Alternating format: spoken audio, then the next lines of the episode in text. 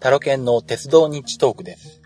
この番組は昔鉄オタだったタロケンが鉄道について気ままにまったりと語る番組です。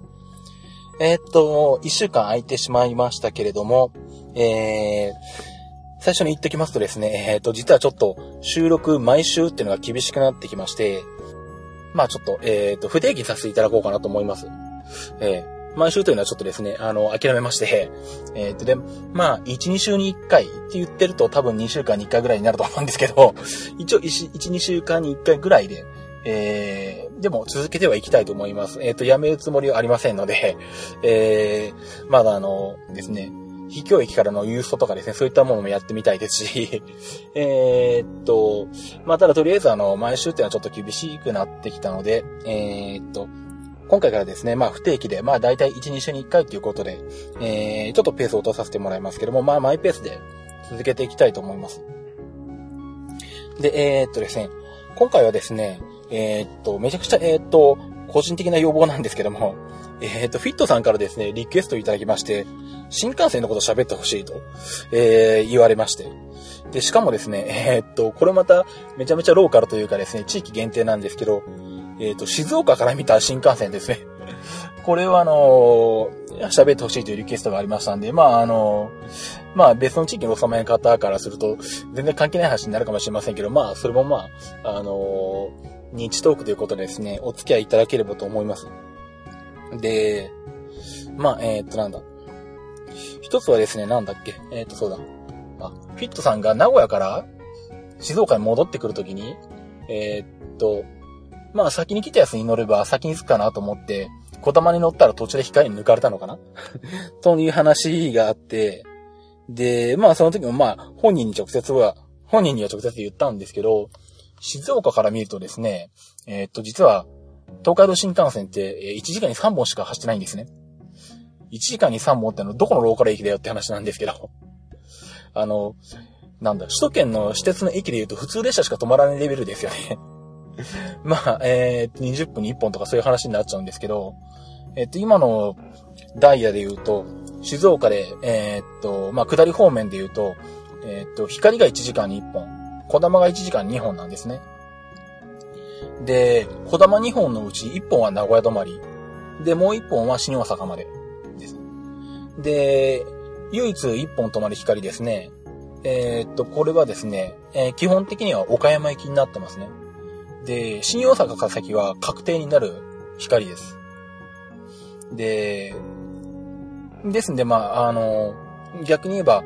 静岡から、えっ、と、岡山までは乗り換えなしで行けるんですけど、広島とかもっと西の方に行こうとすると絶対乗り換えが発生するんですね。まあ、以前お話ししたように、あの、ちょっと前に広島に行ってきたんですけど、まあ、帰りもやっぱり、あの、のぞみで、えっ、と、名古屋まで来たのかな？名古屋まで来て、え乗り換えるとか、まあ、しないとけないと。まあ、絶対乗り換えが発生するわけですね。広島、静岡間だと。まあ、そんなようなダイヤになってまして。で、まあ、今、えっ、と、東海道新幹線自体、えっ、と、東京発で見ると、えっ、と、小玉が2本、えー光が2本、あとは、のぞみか。のぞみが何本あるんだ ?7 本あるんだかな？さ、だったかな？最大フルで回転すると。まあ、そんなようなダイヤだと思うんですけど、で、静岡に止まる光というのは、えーっと、浜松にも止まるんですね。で、まあ、あの、まあ、ごく一部1本2本例外はあるんですけど、基本的に静岡に止まる光は浜松にも止まります。で、基本的には三島か熱海のどっちかに止まります。でもたまにどっちも止まんないのもあります。で、あとなんだっけ、もう一本の光が、まあ、静岡に止まらない方の光が、小田原と豊橋に止まるのかな？うん。なんかそんなようなパターンダイヤになっていたはずです。で、なんだ？まあ、えーっと、まあ、静岡から、まあ、東京方面行くにしても、名古屋方面に行くのしても、えーっと、まあ、次に来るのが光、まあ、光の直前の小玉ですね。これはまあ、えーっと、どこかで、まあ、追い越しされるので、えー、まあ、場合によっては、えー、後の光に乗った方が早いっていうことがどうしても発生しちゃいますね。まあ、あのまあ、私なんかは特になんでしょう。まあ、急に予定が決まった場合でなければ、えー、小玉を使う場合はプラット小玉で考えるんで、まあ、プラット小玉で行く、行く、まあ、その席の空きとかですね、まあ、ネットでも見れるんで見ておいて、まあ、それでもダメなら、普通の、えー、っと、まあ、新幹線の料金を払ってとか、金券ショップで買った切符で、えー、っと、光に乗るみたいな順番で考えるような習慣があるんですけど、まあ、あの、まあ、いずれにしても、えー、っと、まあ、追い越しはどうしても、子供の場合、発生するケースがあるんで、まあ、2本に1本は追い越しされるんで、えー、その辺は時刻表で確かめてから乗った方がいいかなっていうのはありますね。で、あとですね、えー、っと、あ、えー、っとですね、続行ダイヤの話かな。えー、っと、どうもフィットさんがですね、ネットで、なんか新幹線のですね、走行状況をリアルタイムで見れるサイトを見てたなっていう話があって、多分これかな今ググってみたら、今どこ新幹線マップっていうのがあったんですけど、多分これかな ?Google マップ上に光とか小玉とかがリアルタイムでこう表示されてて、えー、まあ走行状況見れるっていうのがあるんですけど、まあ、ここを見てて、えー、どうも、のぞみが、あの、なんだ、2本連続で走ってることがよくあると。これはなだ、なんで？っていうことを聞かれましてですね。で、確かにその通りなんですね。あのー、今のダイヤで行くと、えー、っと、のぞみがですね、3分間隔というか、まあ、前に走っていったのぞみの3分後にのぞみが続行して2本続けてのぞみが走るっていう、えー、場合があります。まあ、えー、っと、今だと何時だったかな？東京を毎時10分発と13分発だったかな？ちょっと時間忘れちゃいましたけど、まあ、いわゆるのぞみの、えっと、続行ダイヤなんですけども、えー、どうしてこういうことか、こういうことをやってるかっていうと、もちろんこれはあの、JR 東海が意図的にやってるんですけど、あのー、一つは線路容量の問題ですね。線路容量っていうのは要は、何でしょう。まあ、えー、っと、その、路線の中に、えー、どれぐらいの列車を走らせられるか？で、まあ、その列車が最大何両編成で走れるか？で、まあ、もっと細かく言えば、えっ、と、1両あたり何人の、えっ、と、定員で、えっ、と、乗客を乗せられるか？まあ、それによって、えっ、と、時間あたりの、え最大輸送人数が、え決まってくるわけなんですけども、まあ、当然それは、あの、JR の収入にも、え関わってくるもんですから、えまあ、できるだけ、えっと、一定時間、1時間なら1時間の間に、できるだけたくさん列車を走らせる方が、まあ、鉄道会社としては有利なんですね。まあ、もちろん、あの、東海道新幹線とか首都圏みたいな、あの、お客さんが十分いるという前提の話になるんですけど、で、まあ、線量容量が一番こうなんだ、えー、っと、お風呂に使うために一番効率がいいのはどうするかというと、平行ダイヤって言って全ての列車が全く同じスピードで、しかも等間隔に走るのが一番密度が高くなるんですよね。代表的な例が山手線で、あの、山手線だと何分間隔だ ?3 分間隔か2分何十秒間隔くらいになるのかな？最大密度になると。で、すべての列車が同じ編成、同じ両数。しかもその線区の最大の両数を、両数で使ってて、で、しかも、えっと、すべての列車が全駅に止まり、えー、なおかつ同じ間隔で列車が来るわけですね。で、例えばなんだ、えー、っと、例えば今の山手線のそういう状況、えー、の中に一本なんかこう快速みたいなのを走らせようとすると、どうしても、えー、っと、各駅停車は快速に追い抜かれなきゃいけないところが出てくるわけですよね。うん、で、そうすると各駅停車は長時間停車を余儀なくさせると。余儀なくさせられる。で、快速列車は、まあ、最初は例えば、えっ、ー、と、普通列車の10分ぐらい後を走ってたとして、だんだん走ってるうちに間隔が縮んでいって、これ以上近づくとまずいっていうところになると、まあ、追い越しせざるを得ないんですけど、そうすると、えー、っと、前に走っていた列車と、その後からもっと速く走る列車との間隔っていうのは開けておかないといけないわけですよね。そうしないとすぐに追いついちゃうわけですよね。で、そういう風にして速い列車と遅い列車が混在していると、えー、結局、大上隙間を開ける、開けざるを得ないわけですね。で、まあ新幹線なんかはそんな状態なんですけど、で、で、まあ、新幹線に関しては、まあ、すべて小玉にするわけにはいかないので、どうしても小玉と光と望み今3本立てで、えー、停車駅も、えー、違いますし、えー、っと、まあなんだ、追い越しも発生するような状況、状況なんですけども、うん、まあ、その中でなるべく本数を走らせたいと。でも、できるだけ、えっ、と、追い越しされる望み、えー、なんだ、小玉とか、まあ場合によって光なんかも、まああんまり所要時間が長くならない方が、お客さんにとってはいいわけですから、えっ、と、待ち時間を少なくしたいと。そうすると、例えば、えっ、と、小玉のぞみ光、小玉のぞみ光とかですね、ば、のぞみが一番速い列車がばらけて走ってると、えー、っと、小玉は一駅と行ってて止まってそこで追い越されて、で、またしばらく走って次の駅でまた退避せ、退避して、えー、待たなきゃいけないっていうことで、まあ待ち時間が長くなるんですね。で、それであれば、えー、っと、のぞみを2本、最短間隔の3分で連続して2本走らせる形にして、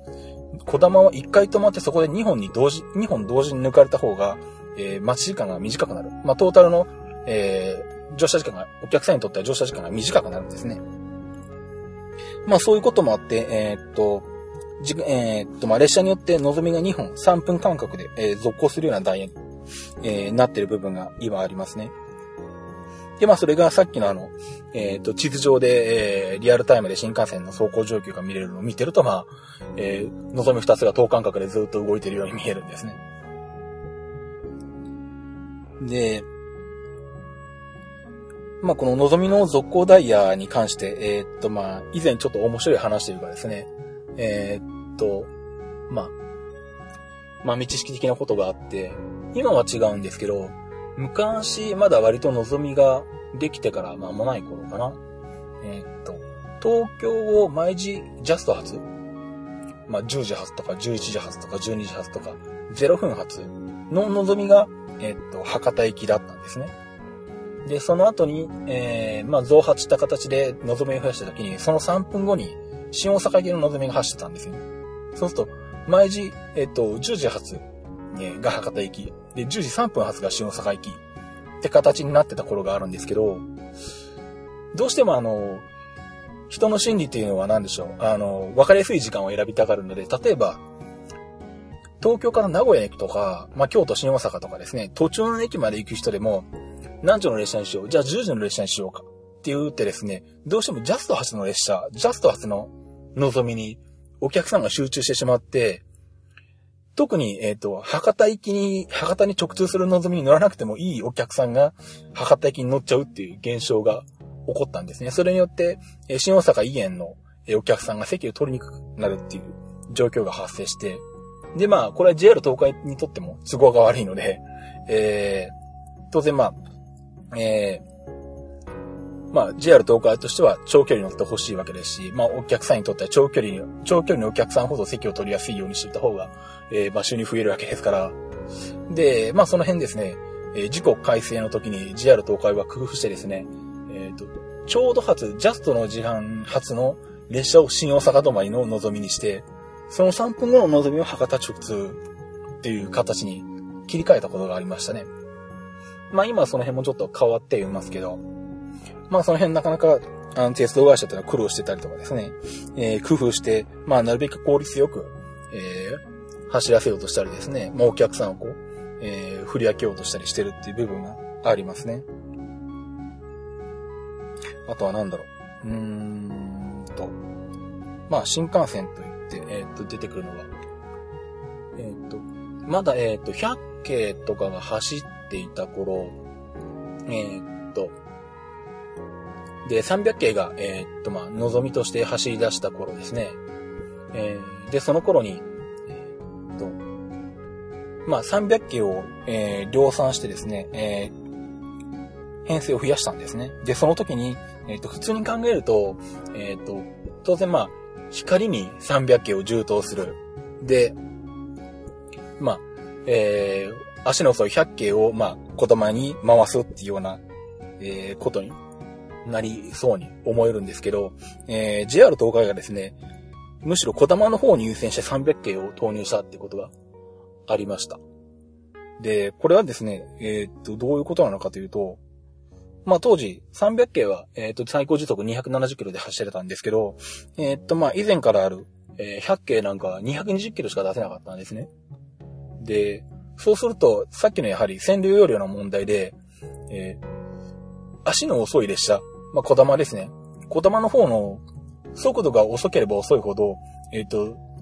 次をこう、なんだ、えっ、と、後ろから追いかける形の望みとか光とか、速い列車が、えー、待ってやらなきゃいけないんですね。前は、前の小玉と間隔を空けてから出発しないといけなくなってしまうんですね。で、まあ、効率、効率よく、えー、っと、まあ、列車を走らせるには、えー、っと、頻繁に停車して追い越される小玉の方に新型の300系を投入して、300系だと減速も早くできて、で、しかも加速も早くできるもんですから、えー、駅の間はなるべく早く走っておいて、で、まあ、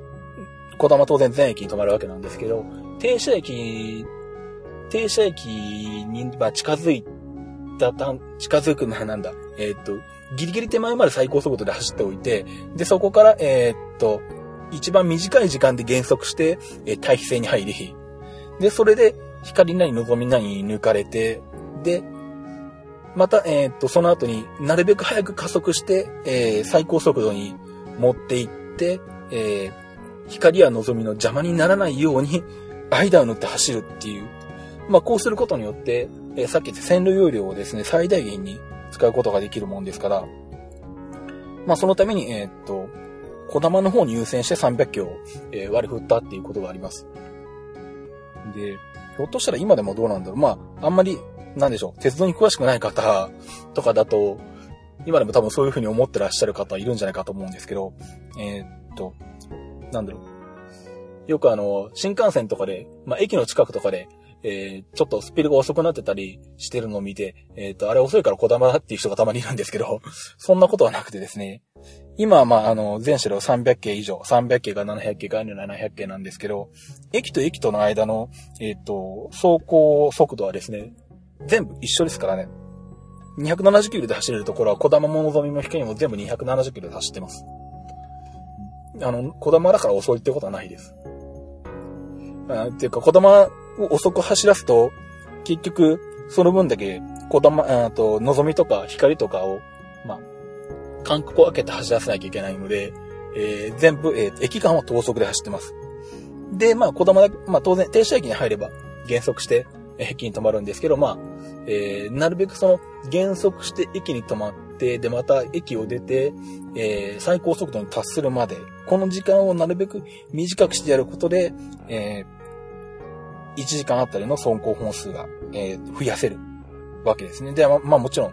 小玉の利用客にとっても、えー、っと、乗車時間が短くなるという、まあ一番効率のいい状態になります。と、まあ、私が、えー、っと、何も見ずに東海道新幹線について話せることって言ったらこれぐらいなんですけど。えっと、まあ、あとはなんだ、えー、っと、まあ、小ネタなんですけど、この間、えー、っと、アーノルド・シュワルツネッカー、えー、カリフォルニア州知事が、え、なんか日本に来てて新幹線に乗ったらしいですね。あの、なんだ？まあ、今、カリフォルニアのサンフランシスコからサンディエゴに新幹線を、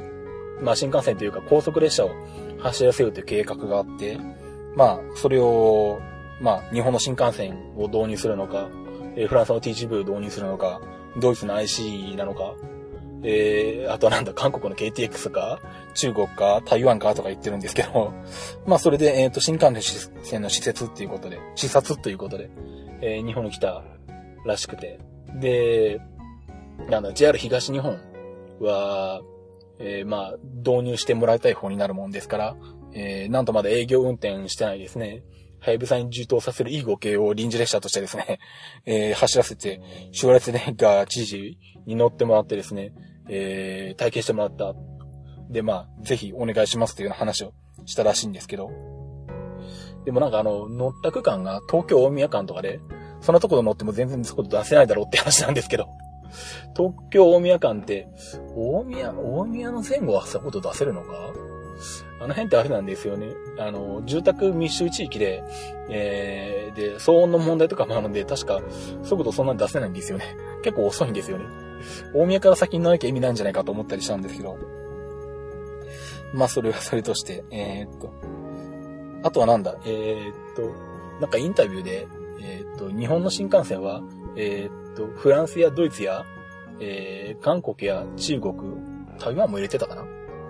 台湾の高速鉄道と、えー、どんな違いがあるんですか？というような質問をしてたらしいんですけど、ま、あのー、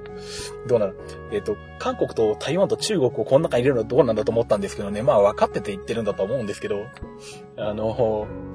ー、台湾の新幹線は、あの日本の N700 系の、えっ、と、改造バージョンの N700T だっけ？ん ?700T か？忘れちゃった。あの日本の新幹線をそのまま導入してますんで、自国開発じゃないですし、えっと、韓国はフランスの TGV の、えー、をまあ、輸入するというか導入する形取ってますし、中国に至ってはなんかごちゃ混ぜなんですけど、車両はなんか TGV のだったりとか、えー、っと、新幹線だったりとか、うーんと、いろんな国の、えー、っとですね、やつごちゃ混ぜになってるんですけど、えー、まあ、なんか中国国内ではなんか70%は自国開発とかなんか言ってるような らしいんですけど、えー、ほとんどあの、日本、フランス、ドイツのどっかの技術を持ってきてるもんですからね ですね、あの、自国で技術、高速鉄道の技術を持ってるのは日本とフランス、ドイツぐらいしかないですから。なんで、まあ、あの、台湾とか中国、韓国を選択肢の中に入れるのはどうなんだと思ったんですけどね。まあ、そんなこと言いながら、まあ、なんか、シュワルツネッカーの、えー、知事の、なんか任期は11月までで、今まで参戦してて、なんかもう、4戦連続はできないようになってるらしいんで、まあ、それ以降は知事をやることはないらしいんで、まあ、この施設も まあ、どんなもんだったらって話はあるんですけど、えー、っと、まあ、それはおまけとして、まあ、あのー、そうですね、まあ本当はこういう新幹線のお話はですね、あの、恋する旅鉄本の、えっ、と、栗原かげりさんにお話いただくとですね もっと全然詳しくお話いただけると思うんですけども。えっと、まあ、ということで、えー、今回は新幹線のお話ですね。まあ私の知ってる範囲ですけど、ちょっと、えー、っと、しかも静岡という、え、非常に局地的な、え、視点から立った新幹線のお話を、え、してみました。